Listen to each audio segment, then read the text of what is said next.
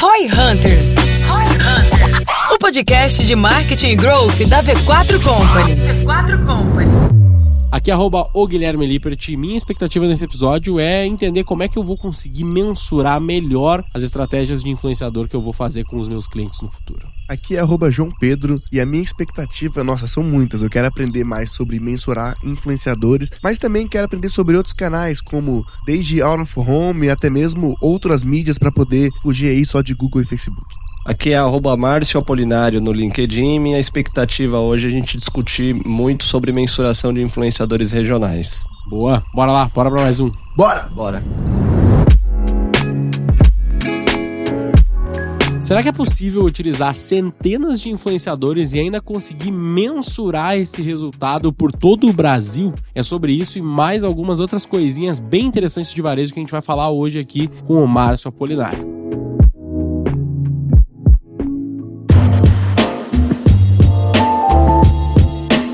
Então sejam muito bem-vindos a mais um Roy Hunters Podcast. Hoje a gente vai falar muita coisa interessante sobre varejo, pelo que eu consegui já pegar aqui com o Márcio antes do episódio, mas sem muitos spoilers também, porque senão não tem graça o episódio, É, né? Senão aí. fica, não perde a graça. Seja muito bem-vindo, Márcio. Obrigado pelo convite. Tô aqui pra gente trocar uma ideia sobre ROI, sobre estratégia de marketing. E muito obrigado pelo convite. Tenho Boa. certeza que o papo vai ser bem divertido. A gente agradece sua presença e temos aqui mais uma vez o nosso querido João. No evento aqui de lançamento da Flagship, a galera falou assim: É, acho que você já virou o João 1, né? Tá todo mundo aqui me considerando como o João oficial e não mais o substituto. É, o João Vitor tá perdendo o posto, né? Boa. Cara, hoje eu vou inventar uma coisa nova aqui. Esse eu já dei spoiler aí pra galera que tá nos vendo e nos ouvindo. Eu vou começar fazendo uma pergunta aqui pro Márcio, que é a seguinte. Cara, me conta aí qual foi o seu projeto ou estratégia que mais gerou ROI na sua história, assim. Tá, vamos lá. Talvez o projeto que me gerou mais ROI não tenha sido o mais desafiador. Então, Isso é bom, né? É, recentemente a gente fez alguns ajustes no time, a gente internalizou a operação de mídia.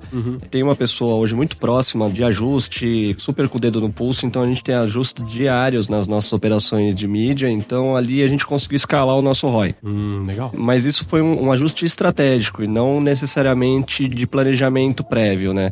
Quando eu falo do nosso ROI mais desafiador, foi no nosso projeto de influenciadores, eu já falei isso em alguns fóruns mais reduzidos, em que a gente precisava, antes de tudo, quando a gente foi construir um projeto de influenciadores, e hoje a gente ativou influenciadores para mais de todas as lojas nossas da- no país, a gente recentemente fechou um relatório em que nós fomos a marca de varejo que mais ativou influenciadores. Só que antes da gente ativar esse batalhão de pessoas, a gente tinha que ter muita certeza de que a gente teria resultado como retorno, né? A gente ter retorno sobre o nosso investimento e isso daí era uma premissa pra gente. Então, antes de colocar no ar, nós fizemos uma série de testes em praças diferentes com alguns influenciadores para gerar número. Para aquele momento a gente queria ter uma gama muito grande de número pra gente confrontar esses números. A O que seria esse teste, assim? o teste a gente precisava colocar influenciador em pequenas e grandes praças e a gente começar a entender o impacto financeiro que esse cara trazia para as nossas lojas. Então a gente construiu uma metodologia para a gente medir o uplift dessas lojas. Lembrando que a gente fez um, um projeto de marketing de guerrilha com esses caras. O desafio era a gente construir uma metodologia que a gente conseguisse chegar no faturamento incremental que cada um deles trazia. E a partir daí a gente conseguir calcular o ROI E aí você fez isso regionalmente, é isso? regionalmente e depois a gente escalou para o país inteiro. Então, quando eu digo que qual foi o mais desafiador, foi isso, porque hoje dificilmente alguém consegue calcular o ROI do influenciador. As pessoas se prendem muito às métricas de social, que é impressão, engajamento, alcance e essas taxas que a gente conhece bem, mas essas taxas sozinhas elas dizem pouco em relação ao resultado de fato. É porque as marcas que mais contratam influenciadores por muitos anos foram marcas que não eram B2C diretamente, né? Como se fosse assim, uma Ambev, uma Unilever, Sim, que elas sim. vendem para um fornecedor, que vende para um distribuidor. Então eles não conseguem di- direto pro consumidor, então não tem como medir isso. Então acho que a única coisa que eles tinham para medir mais ou menos qual que ele escolhe era alcance. E acabou ficando, né? Porque não era muito comum se ver. Eles não têm acesso ao dado, né? Eles não têm acesso praticamente a esse dado do cliente final, né? É que é impossível eles saberem, né? Que, assim, Sim. como, como eu vou saber se vendeu mais, sendo que não sou eu que vendo meu produto diretamente? Justo, justo. E acho que essa métrica ficou. Eu falo isso porque lá pra 2015, 2016, eu tava trabalhando no mercado de influenciadores, vendendo influenciadores. E eu via que as marcas, elas literalmente, elas só se interessavam por isso, porque era a única coisa que eles tinham, que era, sei lá, o mais próximo que eles tinham pra comparar com outros canais de mídia que eles tinham, que só entregavam também alcance, né? Exato, e, quando você me fala do dado, também tem uma, uma informação que é muito, super relevante pra gente que trabalha com esse mercado de marketing de influência, que é você ter acesso ao dado real, né? Porque muita plataforma ele entrega pra você o dado estimado e você se basear no dado estimado, às vezes você pode acabar se perdendo na sua mensuração. Então, qual que foi a- o grande desafio aqui? Além de desenvolver uma metodologia própria pra gente calcular o uplift das lojas, a gente cruzar com os dados públicos e de social dos influenciadores e aí a gente saber qual era o KPI mágico, o KPI do influenciador que melhor trazia o ROI pra gente.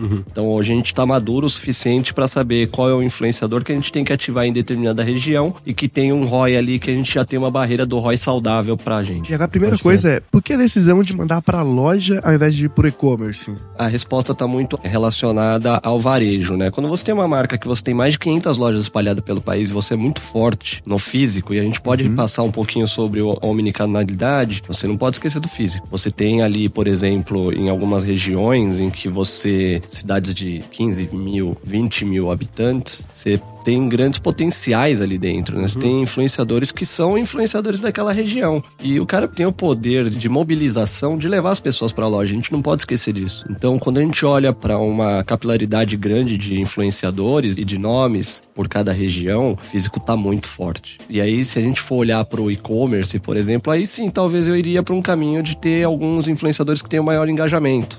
Mas para e-commerce, a gente consegue fazer operações com ROI superiores. Então, de repente, para um awareness, um influenciador poderia funcionar. Mas como pra gente o influenciador ele tá na etapa de conversão, a gente focou muito forte no físico. Pô, perfeito. E vocês pegaram também o direito de promoção desses caras pra usar conteúdo que eles criaram como criativo também de mídia? Sim, também. A nossa agência, a gente fez como premissa, tem contrato para que a gente tenha um período para utilizar esses criativos, né? E aí a gente tem uma contrapartida que é você economizar em produção, né? Não, porque, total. Porque É- essa é a tecla que eu sempre bato, que eu falo, cara, quando você tá contratando influenciador, você tá contratando milhares de vídeos que te custaria muito dinheiro pra você Exato, produzir. exato. E aí você consegue aliviar também na, na sua linha de produção de criativos, né? Impacta menos na nossa ilha de criação e lá eles ficam livres para produzir outras coisas, né? Para outros canais. Ele dá um ROI maior do que um criativo produzido internamente? São comparáveis no sentido de criativo, mas em sentido de resultado não. A gente não consegue comparar, porque são mídias diferentes, né? Quando a gente roda, Não, não, não, mas eu falo quando você pega e coloca você e joga mídia.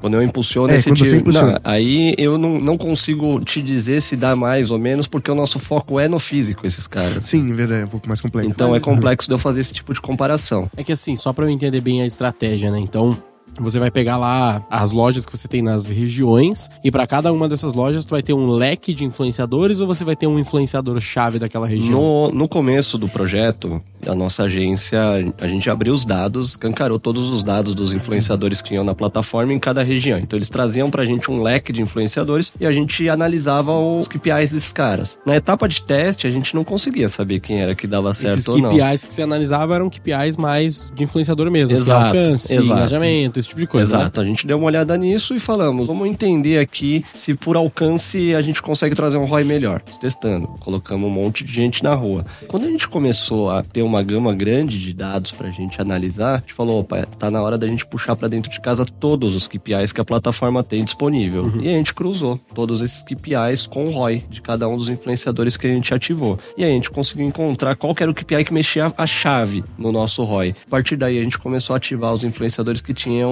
essa média do KPI. E só uma dúvida que acho que eu imagino que pra quem busca conversão, que é muito o público aqui do podcast, essa é a parte mais difícil na hora de pegar um influenciador. Que é, se der errado, eu perdi todo o dinheiro e eu preciso testar, pelo menos com algum nível de quantidade, para eu poder saber mais ou menos o norte de onde acertar. Como vocês definiram isso? Tipo assim, beleza, isso aqui eu vou perder. Porque leva um tempo, né, até você descobrir Sim, os indicadores pra sim, poder ser mais sim. assertivo. Qual que tem que ser esse tamanho mínimo, assim, de Cara, Amostra. amostra? a amostra, eu vou te dizer que 5% do que a gente ativou foi pra teste. Uhum. E no começo. A gente estava muito pacificado com o erro, tá? É quando a gente começou a fazer os testes, a gente já estava muito pacificado com o erro, mas a gente tinha também como premissa que quando a gente acertasse o acerto tinha que pagar o erro. Ok. E a partir do momento a gente nunca ativou uma campanha com muitos influenciadores no começo do projeto, a gente sabia que isso poderia ser um problema e depois para você correr atrás desse prejuízo seria muito complicado, você já começar devendo, mas a gente sabia que ia começar devendo e que devesse o mínimo possível. Tu sempre analisa a tua estratégia com o resultado overall dela. Então, tipo, a partir do momento que tu começou a pagar um influenciador, você gastou, vamos dizer, qualquer número aleatório aqui, mas você gastou, sei lá, 50 mil reais com influenciadores. A partir do momento que você identificou essa estratégia como uma estratégia funcional, você parte com 50 mil negativo.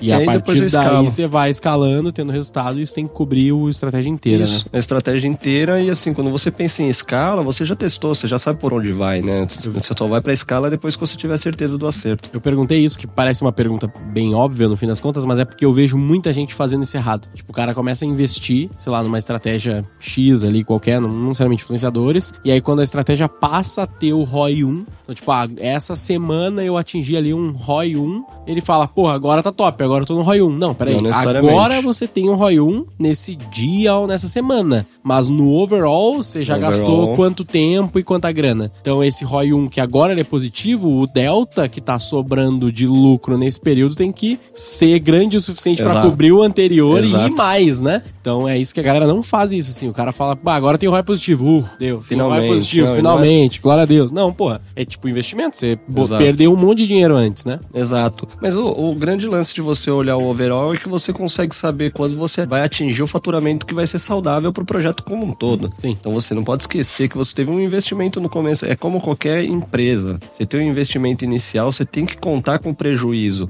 por um período até que você atinja ali, você pague toda a sua operação naquele momento, pare de ter prejuízo e a partir do lucro você começa a pagar o prejuízo que você teve anterior. Isso é como acho qualquer que é- empresa. É, exatamente. Até nas empresas a gente vê o cara não fazendo muito essa conta. A partir do momento que começa a dar dinheiro, ele só fala, glória a Deus, agora eu posso tirar Posso um salário, tirar, é. sei lá, alguma coisa assim. Exatamente. E, foda-se que tá pra trás. Agora tá começando Exato. a ficar bom. Mas se ele fosse fazer a conta certa, vamos dizer assim, entre aspas, aqui, ele deveria fazer a conta Exato. overall, né? Que aí ele vai ver o payback. Ah, beleza, eu, eu dei, tô positivo hoje, mas vai levar mais seis meses ainda nesse ritmo pra eu sair do zero a zero, né? É, e aí você atingir de fato o ROI 1 do projeto. Exatamente, muito legal. E eu tenho uma dúvida também que é, você falou lá que vocês saíram lá como a marca que mais ativou influenciadores. Eu vi esse report também do Social Bakers, até comentei que a gente aqui em off, que eu falei, caramba, eu fiquei surpreso que eu vi. E era mais de 200 influenciadores, eu não lembro exatamente o número. Mas aí vem uma pergunta, que é, a maior dificuldade que eu vejo das pessoas quando levarem influenciadores é justamente a parte de contratar o influenciador, que é, tipo assim, é um processo super chato.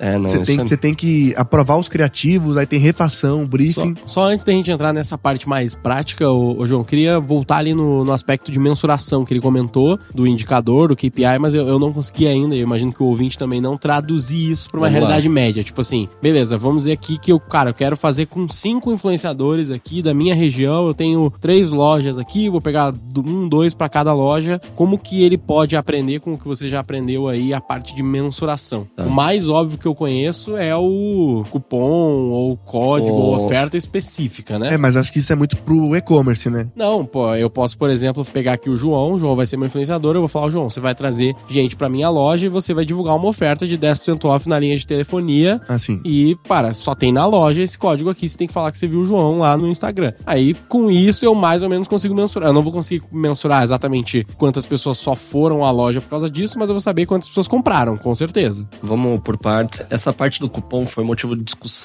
não só agora na minha casa nova.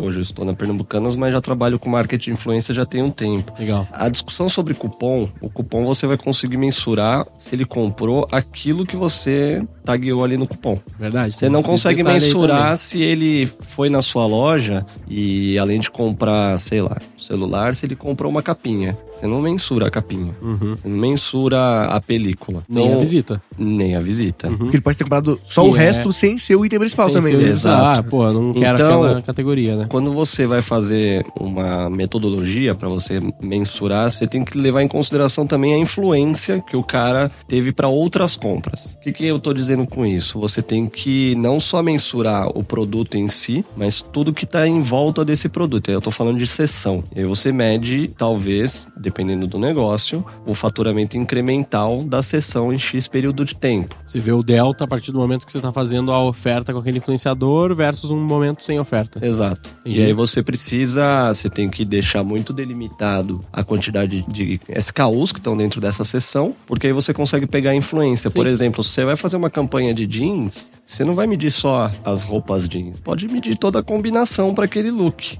para um look. Então, o cupom ele limita muito. Óbvio que ele é a forma mais prática e mais fácil de você conseguir mensurar, mas ele não captura a influência. Aí nesse caso, mas qual CTA que você recomenda nesse caso? Tipo, tu vai dizer, ele dá uma oferta ou ele só divulga Não sobre necessariamente tem oferta, porque a oferta ela vem junto com uma, não digo ônus, mas é ofensa à margem de lucro, né? Se você Justo. faz uma oferta, você ofende a sua margem. Que tem que estar no teu DRE da atuação de influenciadores lá pra Exatamente. compor o ROI, né? Então, não necessariamente, às vezes, você tem uma oferta em um SKU e o restante não. E Uhum. o restante pode estar com preço muito melhor. Depende muito da estratégia é que que, você caso para cada campanha. No caso de moda também, acho que só o fato de ter uma nova coleção, as pessoas saberem disso já é um puta fato, né? Tipo assim, beleza. Justo. Pô, que linda essa coleção, quero lá comprar. É isso para nova coleção, isso para se a gente for falar de vestuário, né? Mas você pode falar de lar. Eu venho do setor financeiro, eu venho do grupo Santander. Se você faz um projeto parecido com isto no banco, por exemplo, você pode fazer um CTA para um produto específico de uma cesta e o- quando o cara for na agência ou fazer a compra, ele consegue visualizar outros agentes ali dessa mesma cesta e a venda sai muito mais rechonchuda. né? Então é uma estratégia que não, ela não funciona só para vestuário ou lar, ela pode, dependendo de como você se debruçar, analisar os dados e entender qual é o melhor caminho que vai te trazer o ROI, e a margem tem que estar no cálculo de ROI também, porque senão você pode ter um Sim, ROI que sim, não é, sim. não é verdadeiro, né? Que aí é o ROAS, né? É o Ro- ROAS. O ROAS, É. mas não, não teve ROI. Exato. Eu ia só colocar em termos práticos aqui pra ver se eu entendi, aí a gente traduzir isso pro pessoal que tá ouvindo, que é tipo assim, então, tu tá escolhendo ali os influenciadores pra uma determinada loja ou pra determinadas lojas que vão divulgar uma categoria e não necessariamente apenas um produto ou Exato. algo assim, ou pelo menos você vai mensurar aquela categoria que é referente a um produto ofertado, por exemplo, telefonia Uhum. ou roupas específicas, você vai olhar então mensurar a categoria e a forma que tu mensura é por tem um termo técnico da Baseline. forma que você tá mensurando. É, a gente usa o é, uplift, a gente pode Uplift, fazer e jump tinha um lift, que a gente vê faturamento incremental pelo uplift. Faturamento incremental, era, era esse termo que eu tava buscando. Que na prática você vai estar pegando o faturamento antes, daquela mesma categoria, antes da oferta, antes da ação com o influenciador e posterior à ação com o influenciador. E a diferença entre os dois é o Exato. que você atribui ao influenciador como resultado da sua Isso. campanha. Mas aí você tá atribuindo a campanha, não, não necessariamente a um influenciador único. Então Eu você consigo mensurar pelo influenciador único, uma vez que eu ativo um monte de influenciador com a mesma campanha em vários locais do país. Eu consigo saber qual é o ROI Assim, de mas, cada mas um. se tivesse, tipo assim, dois na mesma cidade, aí ficaria mais difícil. Fica mais difícil. Ok. E Se aí você dois tem... na mesma loja, né? Seria um problema. E aí seria um problema. Isso a gente mapeou também. A gente saberia que se a gente fizesse algo parecido, de ativar mais de um na mesma loja no mesmo período, você tem um problema de mensuração. Então a gente elimina todos os ruídos de mensuração antes de passar para ação. Uhum. Porque se eu não consigo medir, eu não consigo gerenciar, né? Então se eu não consigo gerenciar, eu não sei o que o meu projeto está dando certo ou não.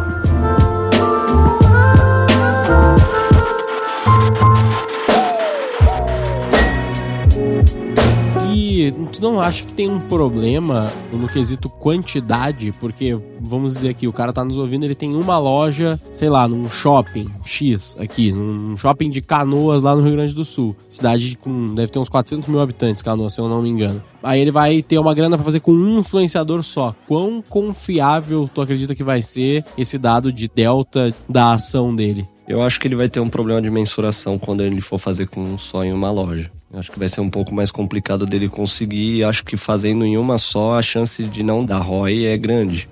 Porque você está usando esse cara como uma bala de prata, né? Sim. É porque quando a gente tá usando essa questão do incremental, é muito mais importante, na minha experiência, que tu tenha múltiplas lojas pra tu conseguir ter também uma noção. Tipo, sei lá, vai que ele mensura e naquela semana que tá com o influenciador estoura de vender, mas sei lá, foi por um motivo aleatório, não necessariamente foi influenciador. Você não tem outras lojas pra comparar, né? É, não, e o, um exemplo hipotético aqui, se por exemplo você tá com uma temperatura super amena no sul do país Uhum. e e aqui a gente, nessa onda de calor danada no, aqui no Sudeste, e você faz uma campanha de eletro, por exemplo, uma campanha de ventilador, Ferrou. não, você vai conseguir resultados ótimos na região Sudeste, mas lá você tem um problema, né? Sim. Então você tem que ter isso no seu radar também, que você consegue ter um, uma certa linearidade, né? Como que tu faria pra esse caso, falando ainda de mensuração, né, Pra esse caso que tem menos lojas e um, um trabalho mais difícil de fazer a, a atribuição correta da conversão, como que tu trabalharia? Com uma loja, Com influenciadores? É com um- uma ou poucas lojas ou um budget menor pro cara testar? Cara, eu acredito que para esse tipo de operação você não pode ter só o influenciador. O influenciador ele tem que ser um canal de vários, né? Então acho que antes de você ativar um influenciador, você já tem que estar ativando outros canais. O influenciador ser só um reforço. Em nenhuma operação que a gente fez, eu, meu time, em outros locais que a gente passou, o influenciador era um só, né? Ele faz parte da mandala de canais. Influenciador é um canal de venda. Então, então antes do influenciador ir para a loja, já tá rolando awareness também de, em outros canais. Então eu consigo saber onde eu vou enviar esse influenciador, obviamente, mas ele é mais um do que outros canais. Então eu até faria o faturamento incremental nessas lojas, mas sabendo que eu tenho outros canais ativados. Então eu não consigo atribuir diretamente ao influenciador, né? Uma vez que ele é um dentro de vários canais. A tua significância estatística é muito menor É muito caso, menor. Sim, sim. É muito menor. Tu já fez conversão offline? Aquela no meta conversões offline, que tu envia os dados de compra pro Cara, não. Facebook e tal. Não, a gente não fez nem em meta e teve outra frente também que procurou pra fazer. O Google faz isso também, mas é bem mais chato. É, e o lookback do Google é de 30 dias, se eu não me engano, alguma coisa Eu assim. não vou lembrar o lookback deles, mas é, eu sei que o problema é que tu tem que ter um G-Lead atribuído. Aí se tu tem uma loja física, ferrou. Tipo, tu vai ter que gerar lead ou alguma coisa. Ou Pois é, não, pra gente tá muito longe. Muito mais complicado. É muito complicado e assim, eu acho que pra gente não vai funcionar. A do Facebook é bem legal, hein? Porque, só te dar um exemplo aqui, contar um case nosso que faz sentido com o assunto que a gente tá trazendo aqui. A gente trabalhou com a Lojas Labs no Rio Grande do Sul, você deve conhecer. Tem 200 lojas, todas no Rio Grande do Sul. Eles são uma loja de departamento. Então, eles mesmos falam que eles vendem da calcinha ao pneu. Então, eles vendem muita coisa, tá ligado?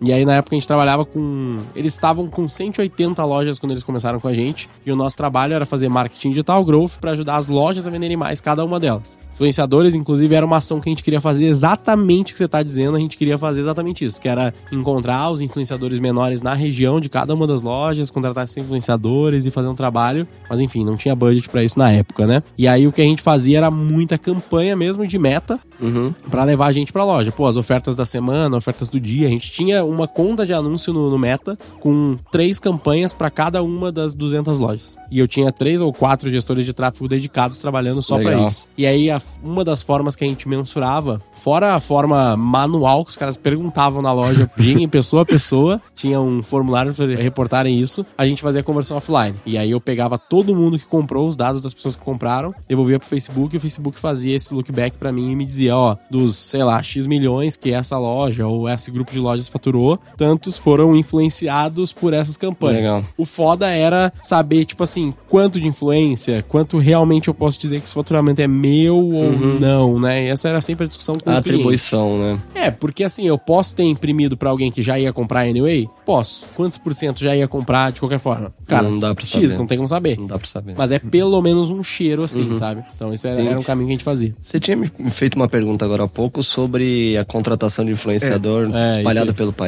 É que é mais a questão de aprovar, no caso, você tá usando uma agência, né, contratar influenciador, já facilita, porque senão você teria que mandar, porra, 200 notas fiscais, ia ser um, É, um um desastre. caos. Mas a parte de aprovar os criativos, dependendo de quantas refações faça, você tem que ver, que é a parte mais complexa que as pessoas não pensam, que é, um influenciador é beleza. 200, quantas horas homens você vai dedicar pra alguém ficar vendo o briefing, tipo, vendo se o cara seguiu o briefing e aprovando aquele criativo, você entende? Você, como essa Sim, é a parte... um trampo mesmo. O- a parte operacional, e essa é a grande vantagem de você ter uma agência, que você consegue terceirizar esse trabalho, né? Mas o- a agência, ela tem que estar muito próxima de você, da sua operação. Isso é uma coisa que a gente bate bastante, que a gente gosta de ter a agência próxima. Isso é uma premissa também dos meus antigos times. Ter a agência próxima facilita muito e você passa bastante da sua cultura para a empresa, né? E com a nossa agência, que que tá com a gente nesse projeto de influenciadores não, não é diferente. Pode falar o nome, não tem problema nenhum, não. A gente tá com a Squid, a Squid é a Lá nossa... do grupo Local Web, né? Exato. Exatamente. E eles são super parceiros com a gente. É, Essa questão de briefing, é, a gente deixa na mão deles de primeira versão do vídeo, eles precisam ver também. E você acha que vale mais a pena delegar pra eles, mesmo sabendo que eles vão cobrar um take disso, do que você colocar pro seu time fazer essa operação? Ali é um trabalho em conjunto, tá? Então a Squid tem ali o papel deles e o, o último olhar de vai pra frente ou não é, é interno. Não, não, eu só queria entender, tipo assim, na visão do. Mais pra galera que tá ouvindo, porque acho que muitos Tá deles bom. fazem tudo sozinho, entendeu? Tipo assim, qual momento vale a pena eu delegar esse processo É, pra um vamos- terceiro? Pra que que eu vou contratar se eu já vou falar com o influenciador que é pequeno, o cara já vai me responder mesmo, o cara Então- tem 10 mil seguidores, ele vai me responder. É que você não tem escala, né? Quando Você pega uma plataforma que tem, sei lá, 200 mil influenciadores lá dentro, você tem escala. Você consegue entender é, quem que você quer. Você consegue analisar dado, né? Você não vai só naquele fulano que você ouviu falar que ele é bom. Não, você vai ter uma série de KPIs que você vai poder analisar e confrontar pra saber se de fato ele é bom, né? Então, esse é um ponto. Acho É, que o, então, o ponto principal é, é a ajuda que eles te dão pra escolher os nomes. Exato, na Ok. escala e a tratativa com eles, né? Porque trabalhar com influenciadores, você tá lidando com pessoas, né? E pessoas acordam tristes, acordam putas, acordam. São pessoas. Sim. Pessoas têm seu tempo, enfim, você ter uma agência que trata dessa parte interpessoal pra gente alivia também pro time poder fazer outras coisas, né? Porque senão eu vou ter que ter um time dedicado só a falar com o influenciador. Nota fiscal também, né? É uma nota só que a gente paga. Não, isso faz muito sentido porque a galera não pensa nesses pequenos detalhes que quando você vai ver, você começa a deixar o seu time sobrecarregado, né? Porque o cara tem que falar. Imagina, pô, fala aí com 30 influenciadores. Quanto grupo de WhatsApp não vai ter que ser criado, gerenciar tudo isso, gerenciar que a postagem Sim. vai, Saia no tá- dia vai sair no certo. dia certo. O que faz total diferença, tá? A postagem sair no dia certo. Que a gente tem alguns estudos internos que a gente sabe o dia e a hora que tem que ser feita a postagem para que a gente tenha o ROI. E você ter esse controle com o influenciador ia ser um caos você ter dentro de casa, com, sei lá, 30, 50, 100, 200 influenciadores. Dependendo do tamanho da campanha, você ia ter que ter um batalhão de influenciadores e um batalhão de gente para falar com o influenciador. E aí a conta não fecha. Tem alguma outra estratégia que tu traga assim a nível de. ah, Pensando pra varejo que não seja de influenciadores pra gente discutir? Porque eu te dei esse exemplo da Labs que a gente acha interessante porque teve bastante resultado. Tu chega a fazer alguma coisa assim de campanha, marketing digital mesmo, loja a loja, ou não chega a ter esse tipo de campanha? De sem ser influenciadores? Sem ser influenciadores, é. Cara, tanto na, agora na Pernambuco quanto nas minhas casas passadas, sim.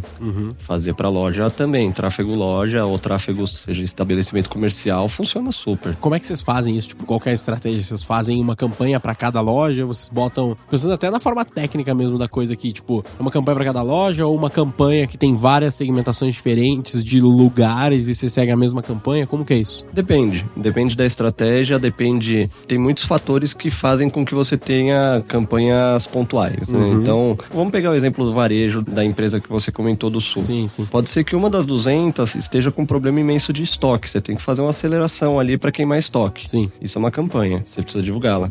Vamos supor que teve enchente na região de outra loja. Enquanto a outra tá com problema de estoque, a outra teve enchente. Tá com problema lá de chuva pra caramba e você precisa fazer com que as pessoas. As pessoas não conseguem ir pra loja. Então você tem que fazer aquelas pessoas que iriam para aquela loja ir pro e-commerce. Então você tem que começar a analisar toda essa gama de fatores, tanto sazonais quanto de temperatura, clima e tudo, situações adversas, para você gerar várias campanhas, né? Então, quando você olha para uma operação de 200, cada uma vai ter o seu ponto ali, né? Então você tem que ficar muito ligado. E aí não tá menos com o time de marketing, mais com o time de operações. Operações sinalizar o marketing de que precisa fazer algo naquela região. Hum, interessante. Então tem bastante essa conexão com o time de operações dar os touch points ali de campanhas, né? O marketing, a gente tem muita capacidade de expor o que a gente quer, falar, de comunicar com o cliente, mas toda essa visão estratégica do que precisa ser feito loja a loja não fica com o marketing. Sim. Mas vocês no seu time, é o time nacional ou você separa dentro do seu time também algumas regionais, assim, essa pessoa aqui cuida de tais regiões? Não, em marketing a gente é nacional. Nacional. É nacional porque agora em Pernambuco, né? Quando você pega uma empresa que tem 508 lojas, é impossível o marketing saber cada região, né? Então por isso tem gerente regional, tem diretor diretor regional. Então, todos esses diretores conversam com a liderança de marketing que desce para as operações. E uma coisa que eu queria saber bastante, uma curiosidade que eu tenho, eu acho que vai ser um, uma boa guinada aqui de papo, que é sobre atribuição. Vocês fazem multicanal e várias das marcas e que você trabalhou no passado também fazem multicanal, né? Santander, etc. Todas as outras marcas fazem. Como funciona na prática, assim, para você metrificar, por exemplo, a TV? E esses outros investimentos, né? Porque tem essa briga, né? Porque a galera do digital sempre fala assim, pô, mas o meu metrifica do início ao fim, só que como a marca precisa investir em vários outros canais que outros são menos metrificáveis, como é que você faz para diminuir essa incerteza? Eu sei que não existe uma, um guia, pelo menos até hoje a gente nunca encontrou um guia perfeito da atribuição, uhum. mas como você fez, assim, dentro da sua carreira para diminuir essa incerteza? Tá, vamos pela carreira mesmo, cara. Hoje, o offline, a gente consegue ter alguns avanços tecnológicos que estão nos ajudando a fazer a mensuração mensuração do out of home, por exemplo, que é a evolução para o digital out of home, em que a gente tem ali o, o SDK, né, dentro dos nossos celulares, que o, algumas empresas conseguem saber se você passou na frente de uma publicidade minha, uhum. se numa janela de tempo você foi na loja. Existe tecnologia para isso hoje. Existem alguns fornecedores que fazem isso. Inclusive, você consegue comprar mídia com esses fornecedores. Então, você consegue comprar como se fosse uma programática e ele consegue mensurar se algum celular passou ali na frente, e ali tem aplicativos conversando entre eles, então a acurácia desse dado é fortíssima. Isso em relação ao out of home, você consegue. Hoje a gente já testa algumas coisas, a gente tem um time que estuda muito profundo out of home com digital out of home. E da ROI? Não posso te dizer. não, ele tá evoluindo. Não, mas no geral, assim, na sua experiência, Cara, você investiria em out of home? Eu investiria contanto que a gente fosse por esse caminho. Eu, eu falo isso porque, por exemplo, a V4 aqui, tem conversas de assim, pô, queremos pegar a mídia de aeroporto, queremos pegar. É. Mas, mas é uma é incerteza é muito grande. Uma pergunta que pode ser legal, que daí não vai ser tão profunda do dar ROI ou não dá, é tipo, qual mentalidade eu deveria ter na hora de usar isso? É uma mentalidade certo. mais topo de funil ou uma mentalidade mais focada em performance? Cara, como que ela é? Se você for olhar, depende do canal, tá? Vamos primeiro pelo Out of Home e depois a gente pode ir pra TV. O Out of Home, se você for por esse caminho do digital Out of Home, você pode construir uma metodologia para você calcular o, o faturamento incremental das lojas em que você teve campanha ali perto. Então, muito próximo do que a gente fez com o influenciador, você consegue fazer com o Digital of Home. Sim. Se em X período de tempo você sabe quantos clientes foram naquela loja, você consegue calcular o uplift daquela loja. Sim. Então, você fizer isso em escala, você consegue saber. É que eu acho que a maior treta do Out of Home que a galera tem do digital é que é muito caro comparado às outras coisas, né? Porque assim, o mais barato que você vai ter vai ser, sei lá, uns 3, 4 mil reais por semana, um outdoor. Por tela, é, por é. Então agora, pra você ter um mínimo de resultado, você vai gastar, sei lá, 100 mil, 200 mil, 300 mil. Tipo, no aeroporto, papo de 1, 2 milhões para poder, no Congonhas, assim, para fazer. E aí sempre vem aquela dorzinha do cotovelo que é, Cara, eu sei exatamente quanto isso geraria se eu colocasse digital. na meta, entendeu? Não colocasse no Google. Mas se você comprar com a mentalidade de programática, se você comprar como programática, sai mais barato. Então você já não vai pagar mais aquela uhum. tela que vai ficar 24 horas exposta ali. Você consegue comprar mídia programática que seja hora home. E aí é só entender quais parceiros te oferecem esse tipo de compra e você diminui o, o seu investimento na compra dessa mídia. Então aquele tabu de você comprar mídia muito cara do out of home, cada vez mais vem caindo. Óbvio que você comprar um outdoor, ele vai ter o custo ali do outdoor. Sim. Mas a gente tem trocentas mídias digitais que estão no off também, né? Que são outdoors digitais. Digitais, exato. Sim.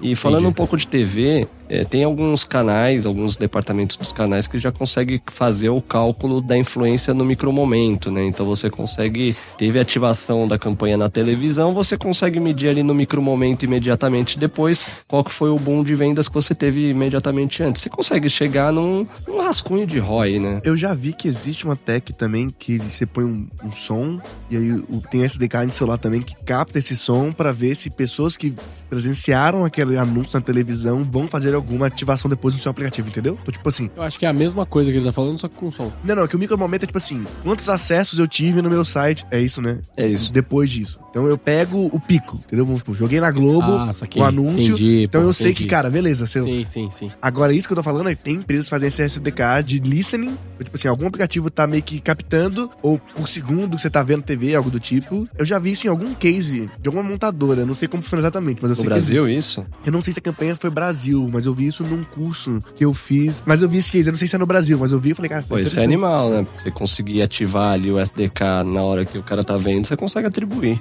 Era ah, Converge é o curso que eu fiz. Mas acho que, acho que nem existe mais, mas por muito tempo foi tinha uns cursos bem bacanas, assim, be- bem diferentes do que eu via da galera fazendo, porque os professores eram literalmente a galera de mercado que fez as campanhas. Deu, teu- tinha lá o. Isso é tudo uma questão de você trazer a galera pra discutir, né? Põe essas perguntas na, na mesa, né? Põe um monte de gente fodona na mesa e fala, cara, como será que a gente consegue metrificar isso? Começa a vomitar a ideia, coloca hipótese, põe a hipótese a teste e vamos na visão mesmo de teste e learning, cara.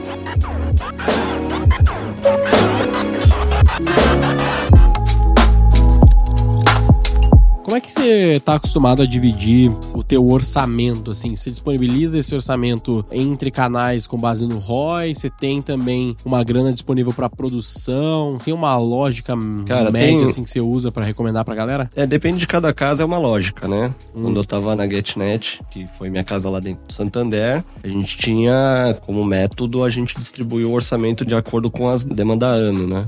Então você sabe tudo que vai acontecer no ano, o que é previsível, e você vem dividindo numa pegada mais de awareness. Então você tem awareness e dependendo do projeto que você tem, você tem uma fatia ali para conversão. Mas ali você não conseguia chegar em ROI, né? Porque, puta, vender maquininha de cartão até você chegar no ROI tá muito longe, né? Desde a ativação do cara até ele ativar a conta dele, depois ir Começar pra a vender, usar, começar a né? vender, criar escala, enfim, E é às um vezes pouco... ele tem duas maquininhas, né? Até ele te preferir Exato. você. é Não, e, e com maquininha, cara, tem um cara que tem uma maquininha pra passar no crédito, outra pra passar no débito e outra pra passar no parcelado. Isso se não tiver, aí ainda Não, e quando eu pergunto, você, é Visa ou Master? né? Avisa essa aqui, Master é... tá bem longe. Então, nesse caso, é muito complicado você fazer por ROI. Se alguém estiver ouvindo a gente tiver essa mágica, eu gostaria muito de aprender. Mas no varejo, a gente tem campanha de calendário, né? O varejo ele tem a seu Agenda calendário. setting. a- o calendário comercial, existem projetos especiais, tem as linhas de always on, então não necessariamente vai pelo ROI, tá? Não necessariamente. A, a parte de produção, existe a, a linha de produção, a grana que vai pra produção, mas, Mas a, a produção, por exemplo, de criativos e campanhas específicas, tu tem uma verba apartada. Exato. Entendi. Ela tem uma verba apartada. Em Growth, você tem a verba que você olha o funil completo, né? Mas o que, que a gente faz é olhar qual é o ROAS esperado de uma operação ou ROI para que você consiga compensar todo o investimento de mídia naquela campanha como um todo, né? Então, quando a gente começa a fazer os cálculos, é, é um pouco nesse caminho. Isso é uma coisa que a gente discute muito com os clientes, que a gente gosta sempre de fazer a meta do ano seguinte e o valor da mídia com base naquilo que você quer faturar, né? Tipo, por exemplo, eu, sei lá, eu quero atingir, eu já fiz tantos milhões esse ano, então ano que vem eu quero dobrar, sei lá, eu quero fazer 50% a mais, enfim. Então, com base no que eu quero fazer, eu venho fazendo um trabalho pra trás, né? De, Exato. Tipo, então eu vou precisar de, pô, meu ROAS médio é tanto, se eu aumentar minha mídia em tanto, eu vou talvez ter uma perda de performance aqui, essas outras campanhas são necessárias pra completar funil, lá, lá, lá. E aí eu começo a montar, digamos, o meu plano de mídia do ano. Exato. E a gente vê muitas empresas fazendo o contrário, que é tipo assim, então, 2023 eu faturei tantos milhões, bilhões, então disso aqui eu tenho 2,5% de mídia e é isso aí que eu tenho que fazer. Agora, se vira aí time de marketing pra usar 2% do meu faturamento do ano passado pra fazer um faturamento melhor ano que vem. Exato. Você vê isso acontecendo? Como é que você Isso acontece, isso é super normal, né? De você ouvir esse tipo Parece de muito história. errado você... Não, é gente. muito errado. é muito errado, mas quando você vai na mesa de bar, assim, com colegas de mercado, você ouve isso. Você ouve. E às vezes as pessoas falam assim, nossa, um conversando com o outro, Uhum. nossa, mas seu faturamento é X, não deveria ser 2% do seu faturamento do ano anterior, ou 1% do faturamento do ano anterior. E essa é uma discussão que acontece, cara. Mas a nossa cabeça é que a gente tem um objetivo de ROI, faturamento, e aí vem quebrando pra trás. Então vocês miram, vocês almejam um faturamento e depois vocês fazem o plano pra atingir ele, né? Exato. E assim, sentido, né? conversando com outras áreas também, né? Porque o meta não é só de marketing. Sim. Meta é companhia. Tanto Com certeza. quanto em, em qualquer outro lugar. E quantos por cento, assim, não, não por cento, mas o quão importante é o awareness no growth, na sua opinião? Sim, porque na cabeça do cara de growth ele visaria só conversão, mas a gente sabe que não funciona, né? É, você, não. você precisa de alguma. Qual que você acha que é o balanço ideal ali numa estratégia de awareness ali que eu preciso ter mínimo Cara, a gente ainda testa muita coisa, mas uma premissa era sempre 35, 15, 50. A gente tem 35 topo, é uma mídia mais barata, 15 meio e 50 pé. É uma visão, tá? Não que a gente consiga fazer isso sempre. E aí você considera isso pensando só em mídia digital ou considerando, sei lá, Mídia considerando... digital. Ah, tá, ok. No digital. No digital. E o que, que você considera, só pra galera entender aqui, que tá ouvindo, o que, que vai ser uma mídia digital de topo, de meio, de funil? Qual a diferença entre elas? Cara, a diferença entre elas vai é, diferencia canal, né? A gente tem o mix de canais que servem para o topo, que aí você vai ganhar em escala e você não pode ter medo de testar canal também, né, cara? Quando você vai fazer o awareness, às vezes você começa a conhecer um canal novo, ou um canal antigo que as pessoas acham que ele já morreu, mas tem ali uma alguns milhões de usuários ali dentro dele, ele pode muito bem Facebook, por exemplo. Tipo, um Facebook é tipo um Kawaii da vida. O Kawaii é top, né? Kawaii, ele tem uma penetração de na... curtos. É uma- é, cara, ele tem uma penetração na camada mais velha da sociedade que o TikTok ainda não chegou. Sim, ele é tipo o TikTok dos pais, né? Exato. Tem as É, novelas tipo do Kawaii, é maravilhoso. O Kawaii, uma vez a gente tava conversando com eles, eles estavam conversando sobre a- as novelas do Kawaii. Que, puta, a galera mais velha adora. Cara, não sei nem É que, a porra gen- é que pra gente não, não é a gente. São atores que eles fazem umas novelas, que é tipo uma novela mexicana, só que é no Kawaii. É maravilhoso. Caralho. A, pessoa, a menina vai lá e ela tá com o celular assim, aí ela é roubada. Só que assim, imagina algo super caricato. Aí o cara vai roubando ela. E aí mostra depois o cara se fudendo porque a vida deu o troco. Aí tem uma, uma puta mensagem de motivação no final. É maravilhoso, cara. é Muito bom. Eu lembro que no TikTok tinha essa porra aí também, só que era de outros países, geralmente. Tipo indiano, né? Tipo indiano, um negócio assim, né? É meio essa vibe. Mas essa daí no Kawaii é dos brasileiros fazendo É isso? brasileiro? Não, assim, você não tem noção, pô. É muito famoso. Tipo assim, muito view. Papo Caralho. assim, de 20 milhões de views, assim, cada vídeo. É absurdo. Christ. Não, e essa é a sacada de você testar canal no awareness, né? Porque você vai capturar uma, um público que talvez nos canais convencionais você não ia captar. E às vezes por alguma... É um pressuposto nosso de que o canal não, não funciona sem você ter testado ele. Às vezes você tá perdendo um público que você poderia atingir com um preço muito baixo. É que no varejo é bom, é mais fácil de fazer isso, na minha opinião, porque muitas vezes todo mundo pode ser teu cliente, né? Quase todo mundo pode ser teu cliente. Sim. É um pouquinho diferente essa lógica se a gente fala de uma V4, por exemplo. Sim. Não vejo fazer muito. Talvez pelo fato de, da galera ser um pouco mais velha, pode ser que até se encaixe um Kawaii mais do que um TikTok, tá ligado? verdade. Como canal de mídia, mas também tem o quanto o cara quer se associar àquele canal, por exemplo. Sabe? Não que o Kawaii seja um canal necessariamente que vai denegrir a marca Não, ou algo do gênero assim, mas, disso. mas o cara pode, sei lá, ele não acha que tem o público dele lá, né? Então ele cria esse preconceito, Preconceito. sobre a Não, marca, assim, sobre aquele assim como a canal, própria né? V4 tinha preconceito com o TikTok, um até que preconceito. até que começou a dar ROI, ah, TikTok dá ROI. Pior que a gente, a gente ficou se salameando mesmo, assim, um tempo, né? TikTok. Ficou esperando, cara, né? Eu não vou rodar isso aqui e tal, acho que não vai dar bom e tudo mais. Tinha daí o preconceito de, não, isso aí deve ser só criança que vê esse negócio e tal. E aí, quando a gente começou a veicular, hoje é um, acho que é o, talvez seja o terceiro canal com o melhor ROI, não necessariamente o maior investimento, mas é o melhor ROI, assim. Então, Atrás é de Meta e interessante. Google. Atrás de Meta, Google. ah, eu não sei se ele tá o terceiro ou o quarto, mas eu acho que é nessa vibe aí. Tipo, Não, é- Meta é- eu acho que ele tá acima de Google, pô. Assim, porque, eu lembro acima que, de Google. que o canal de não mo- de investimento, Não, não, definitivamente não de investimento, mas o maior ROI é É, mas é que indicação. aí o. Assim, óbvio, mas. claro, né? Mas tipo assim, não dá pra também comparar com o Google por ele ter um maior ROI, porque tu investe pouco, tá ligado? Se tu botasse a mesma grana que a gente bota em Google, ele não, não necessariamente vai ter o mesmo ROI, entendeu? É, Essa que é sempre a dúvida, né? Porque é muito fácil ter um ROI alto com investimento baixo. É, sim. Sim. É, Não, mas você garante é o graça. ROI. Sei lá, a gente deve estar gastando uns 50 mil no TikTok, eu acho, por mês, no máximo. Google a gente gasta, tipo, 600 mil, tá ligado? Tipo, não tem... É incomparável, tá ligado?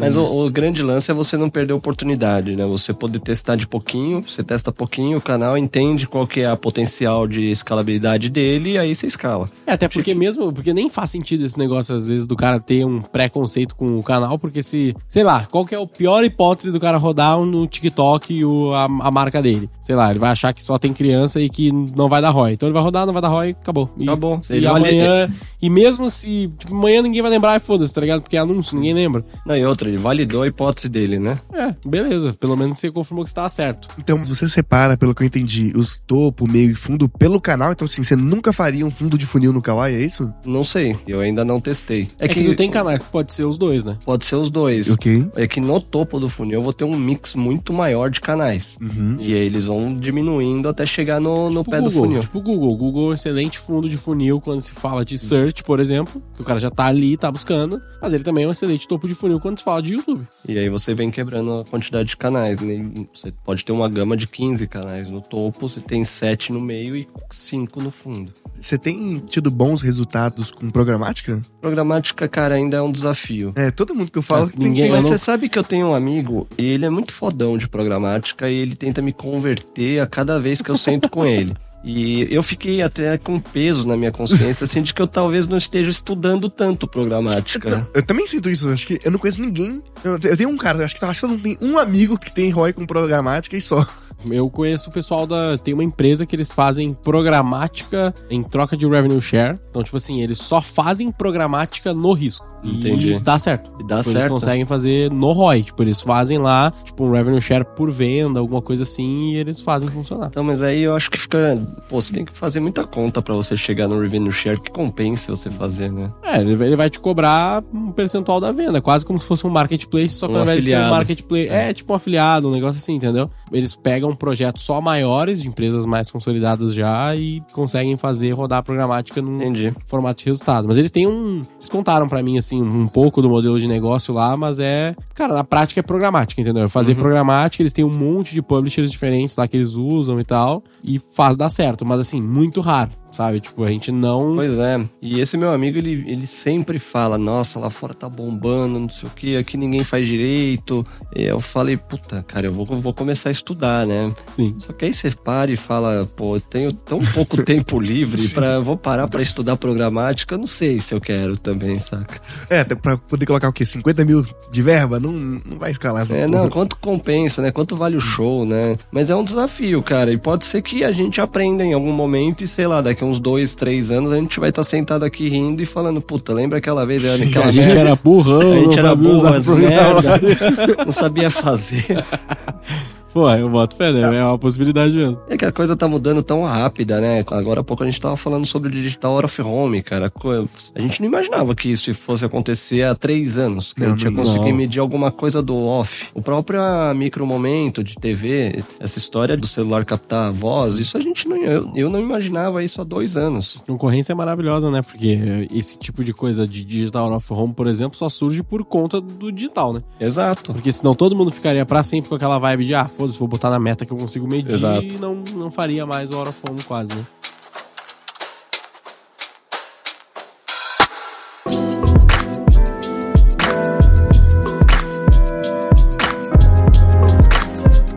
Falou aí de 15 canais. Você podia listar pra gente alguns canais ali de topo, meio e fundo? Assim, olha, canais bons pra topo, canais bons pra meio, canais bons pra fundo. Os no-brainers, assim, os, primeiros pra cada frente. Eu falo isso porque muito nosso público aqui é viciado em colocar 50% em Google, 50% em meta, e é isso é o plano de mídia. Não, não. é- Às vezes até rolam 70-30, tá ligado? Mas sempre nos dois. Sempre nos dois, pô, cara, óbvio. Não, cara, quando. Depende, óbvio, de cada mercado. É quando você vai pra. Enfim, é muito do mercado, mas a maior variedade de canais que você puder de alto alcance no topo. Então aí você tá falando sim de TikTok, você tá falando de Spotify, Ah, Spotify, você tá falando de Kawaii, você tá falando de programática, talvez, pra você olhar topo, por que não? É, você tá olhando de metas, tá olhando pra Google também. YouTube tem uma, uma frente apartada de YouTube pra você ter um alcance bom ali também em vídeo. Não só. É, a Pimax ela vai fazer isso, né? Ela vai distribuir de acordo com a inteligência, mas você tem que ter isso como mic canal. E estudar, né? Estudar canal. Na etapa de consideração é você diminuir um pouco isso e já ir um pouco mais para engajamento, entender é, quais canais que te traz ali uma retenção maior e aí você poder aplicar a oferta até você ir pro CTA no pé. E aí você vai para onde você tem força maior de conversão. E aí cada canal funciona para cada frente, né? Mas a Google, Meta e TikTok, eu acho que você tem que ter no seu radar sempre para o fundo de funil. Sim, mas o, o- TikTok vindo forte. Vamos outros menos óbvios, assim, por exemplo, Spotify, que você falou, interessante. A Desmovil é uma empresa de compra de mídia programática DOH, One Station, Uhum. que pode funcionar muito bem para você no, no meio de funil. A própria Logan, que faz DOH. Snapchat, você pode usar um Snapchat no meio de funil, você pode fazer ali um investimento para comprar uma lente. Você desenvolve a lente junto com o Snapchat, pode ser para topo também. Os caras têm um puto engajamento ali dentro da plataforma. E aquele lance que eu falei de que algumas plataformas tá super fora do radar, mas tem um público fiel ali dentro. né? Quando a gente olha para Snapchat, a gente tá falando de 7 milhões de pessoas, usuários No eh, Brasil? no Brasil. Caramba. É muita gente que tá passando aí fora do radar. Caralho, Você pode gente. fazer um investimento para um topo de funil, contrata uma lente, negocia com os caras, sei lá, pega uma bonificação, enfim, é tudo uma questão de negociar com esses Uhum. caras que estão super fora do radar. E Twitter, você acha que vale ainda como canal? Cara, lá, ele vale, contanto que a sua marca tenha o Twitter ativado e que seja um canal que funcione de verdade, né? Porque não vai adiantar você ativar uma mídia no seu Twitter Você não tem um só- e se você não tem tweet. É, eu falo isso porque, assim, é a minha rede favorita, o Twitter, assim, é o que eu... Eu não consigo chamar de X ali, desculpa, é Elon Musk. Mas eu nunca cliquei no anúncio lá, sabia? Tipo, nunca. Eu já vi. Tipo, Até a Warner porque a até maior funciona. parte dos anúncios que aparece lá tem a tarja embaixo escrita. Esse anúncio aqui é a mentira do caralho.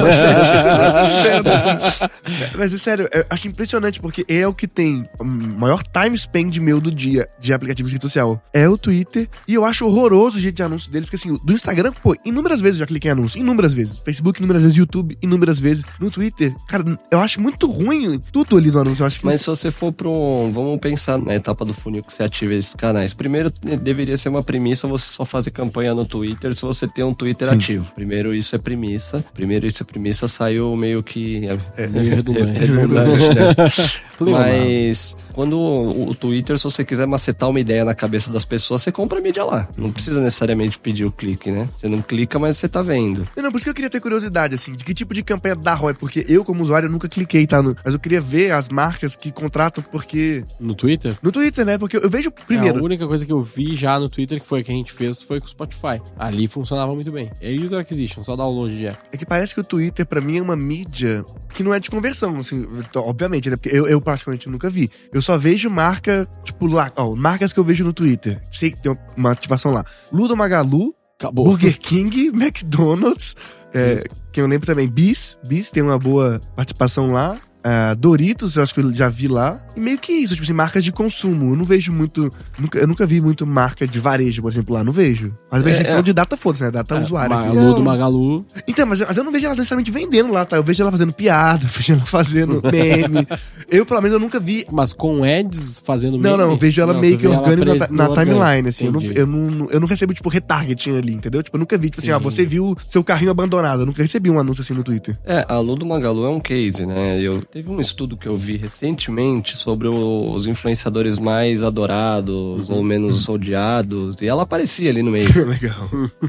Então ali eu acho que é mais uma presença da marca naquele canal do que necessariamente Tipo, vem. tipo, seria mais engajamento, então, Exato, ali. é. Ok. É, porque eles também estão querendo criar essa figura dela como, Exato. como se fosse uma pessoa, né, entre aspas aí. Então faz sentido ela estar no Twitter fazendo meme, tá ligado? Sim. É, outra coisa que faz sentido também é uma marca tá no Twitter, isso aí com certeza, é monitorando gente xingando, né? Porque sempre tem. Eu acho que o primeiro lugar que as pessoas que têm Twitter xingam uma marca é no Twitter. Assim, se sua internet caiu, você é um usuário do Twitter, pode ter certeza, você vai lá.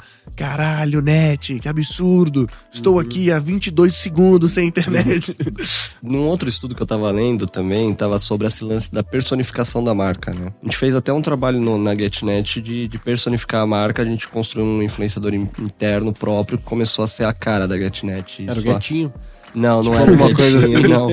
Geralmente Não, era é um cara- assim, tá ligado? Não, era um, era um cara que a gente construiu ele como sendo um influenciador pra ah, ser tipo, é uma pessoa mesmo. uma pessoa ah, mesmo. Tá, porra. E isso é um movimento que tá acontecendo já tem alguns anos, pra você conseguir personificar a marca. Então a, a- a Lu, ela tá indo bastante nesse caminho de você personificar a marca, embora seja uma inteligência ali, É, né? seja um Não seja uma pessoa de verdade, sim, um sim, avatar. sim, sim, sim. Mas esse é um caminho. Tá acontecendo, tá ganhando uma puta força lá fora. Esse tudo que eu tava lendo era gringo. Na hora que a gente terminar aqui, eu também posso colocar o link, enfim. É. Mas isso é uma pegada que tá muito grande na frente de creators. Então ela tá mais na parte de creators do que na parte de mídia. Quem tá fazendo muito bem isso, de personificar a marca, é o Duolingo, né? O Duolingo foi no. Sim. Venceu o TikTok Awards ali. Sim, eu de- tava lá no dia que eu. Você tava no Eu TikTok acabei não Award? indo, eu tive que. Meu, meu filho tava Putz, doente. Legal pra Foi caramba. semana passada, né? Quarta-feira, acho quarta ou quinta-feira. Não, o que eu fui foi no. Acho que em julho, alguma coisa Ah, assim. sim, teve. É no- que teve agora o. Awards também, agora da premiação. É. Semana passada. Então, o Duolingo apareceu duas vezes. Ele apareceu na que eu fui e agora. É impressionante. Já viu o TikTok do Duolingo? Entra Não. lá depois. Assim, Não, ele- os caras têm vídeo de 100 milhões de views, é absurdo. Caralho. E eles colocam lá o, um mascote, uma fantasia gigantesca. Gigante, ele tava no palco do E TikTok. aí ele fica na rua, ele vai andando na rua, aí tem vídeo dele, tipo, galera mostrando que pra ele, pra ele gravar um vídeo, ele tem que alugar uma van, porque a fantasia é tão grande que não cabe no carro. É, ele é do tamanho dessa parede aqui, quase, sei lá, ele é muito grande. Não, e- Isso é interessante. Mas essa é uma marca bem legal, que eu vi fazendo sem ficar tosco, porque eles fizeram até uma parada na, na CCXP, eles fizeram uma ação pirata na CCXP, né? Que eles começaram a, a fazer uma barraquinha fora da CCXP pra interagir com a galera que tava entrando na CCXP. Tipo, sensacional. Mas uma coisa que eu vejo são animais, né? de mascote é que você precisa investir por muito tempo, né, pra dar certo. Porque, por exemplo, a luta Magalu. Hoje a gente meio que aceita. Mas eu lembro que era muito tosco há uns anos atrás. Tipo, a gente via a luta Magalu e Eu era ainda acho tosco, mas enfim. não, eu sei, mas você já aceita.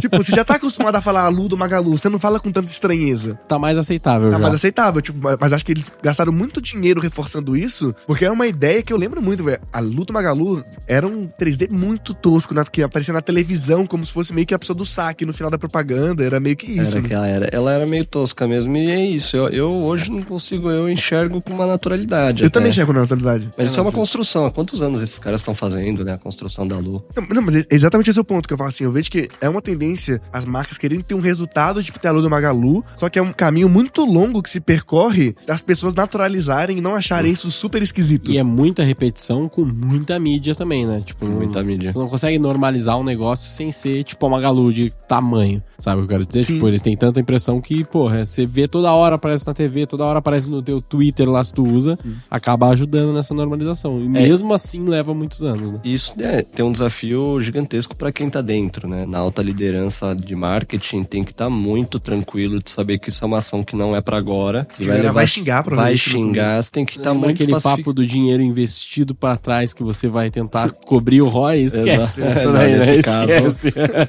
Não, você tem ainda que gastar um dinheiro com psicólogo pra você tratar os xingos que o seu produto tomou na rua, né? Aham. Três pessoas no podcast falando que é tosco, mas tá normalizado.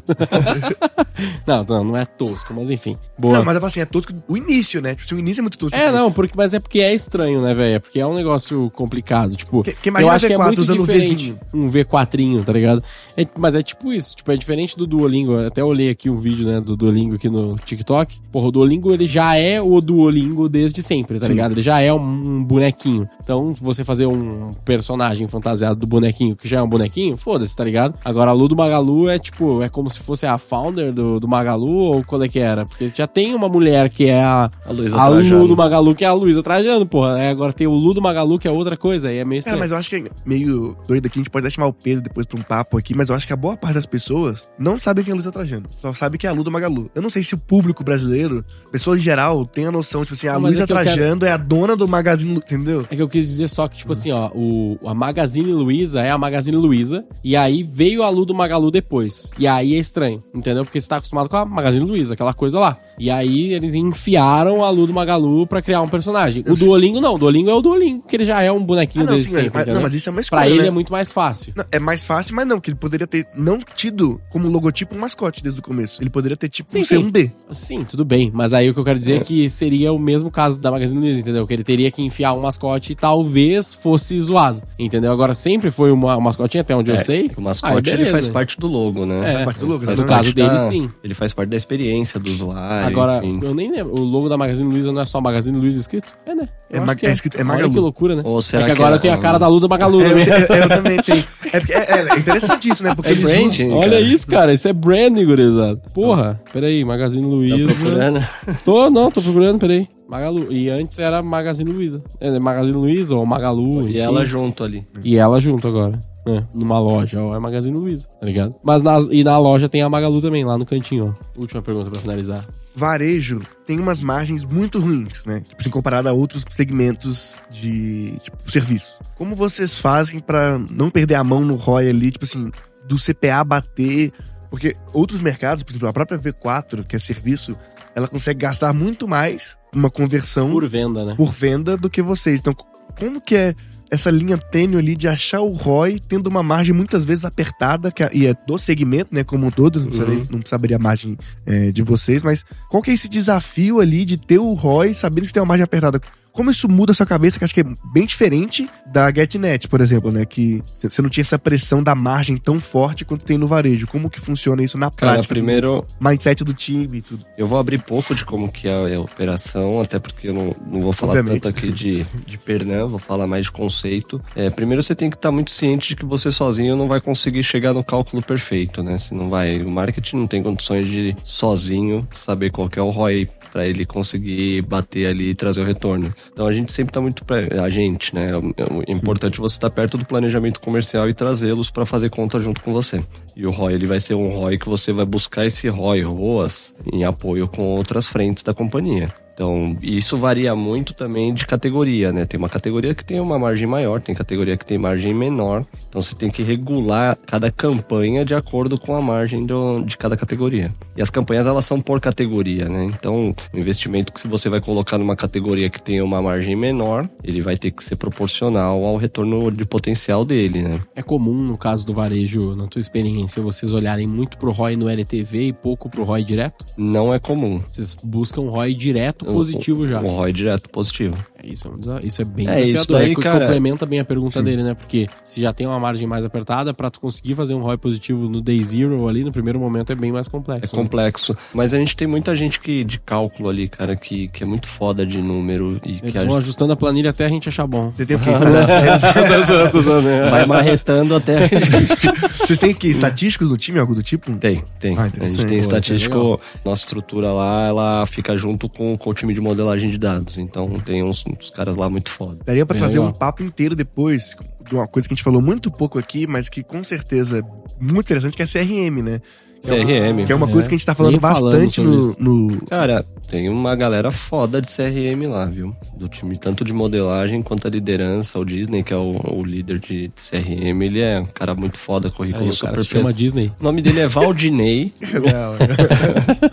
e aí. Caralho, que o cara se chamava Disney. Não, né? e aí o Ficou ficou a experiência Disney. do usuário meu. Sensacional. Se você pudesse jogar um número mágico assim, quanto que alguém deveria buscar de ROAS, no mínimo? O que é um ROAS bom? Um ROAS bom É. pra qual segmento? Varejo, e aí depois pode falar os outros segmentos que você já trabalhou, só pra gente também ter uma dimensão de diferença. Cara, ROAS 15 é um ROAS que você pode buscar pra você estar com uma operação saudável. ROAS 15. Ou as 15. É, Um aí mix de começa canal. a justificar no, a questão de conseguir buscar um ROI direto, né? Porque às vezes o cara tem um ROAS 8, um ROAS 7, e aí, porra, não consegue bater um ROI direto ali, não consegue cobrir, a- né, com base na margem e tudo mais. Aí, ROAS 15 você tem uma, uma gordurinha ali pra você. Uma gordurinha não, você tem uma gordura boa pra você. Parece eu, assim.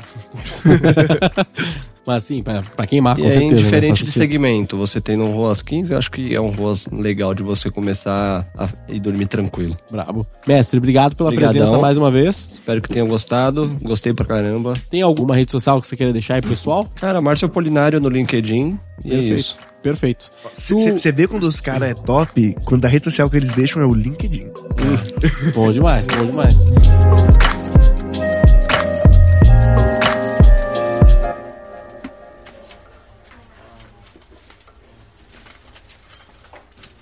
E tu é bom copywriter? Já fui melhor. Já foi melhor. Já fui Tem uma melhor. ideia de um bom nome pra esse episódio que a gente faz no final. O pessoal tá nos ouvindo ainda. Hum, Não, não vou me ocorrer. Agora não vai me ocorrer. O que, que você acha de episódio, desse, de nome pra esse episódio? A gente falou muito sobre influenciadores, né? Ou, ou, a- ou a gente poderia fazer um mais genérico de, de, de varejo, tá ligado? Tipo, eu, fala, eu faria, pode ser genérico demais, mas eu faria algo tipo assim, ó, como gerar ROI no varejo. Ou Ou só, principalmente sobre influenciadores e deixa os caras falar, deixa eles ouvir o resto do episódio que tem mais coisa de varejo. Entendeu? Eu acho que a gente falou Mas pode ser bastante. estratégia com influenciadores regionais. Pode ser. É porque, é porque eu acho- Estratégia com influenciadores no varejo. Porque fala de varejo, fala de influenciadores, porque a gente focou em varejo aqui. A gente Não, eu sei, mas é que o parado regionais deixa mais setado, porque normalmente a pessoa fala assim. O título, o título normal seria Então vamos Como dividir. ter ROI com influenciadores. Só que esse é um título genérico pra gente, entendeu? Porque, Sim. porra, como em tal coisa. Agora, agora estratégia com influenciadores regionais, o cara fala assim, caramba, o que, que é isso? Tá. Então, é isso aí. Gostei. E- Vocês viram, né, gente? Aqui é que nem o logo do Itaú. A parada é que se não ficar bom direto, você explica melhor e aí na explicação que funciona a coisa. Justo, justo, justo. Fechou. Siga o Roy Hunters no youtube.com barra Roy Hunters e no Instagram pelo arroba Roy Hunter Oficial e faça parte do nosso grupo do Telegram com conteúdos exclusivos.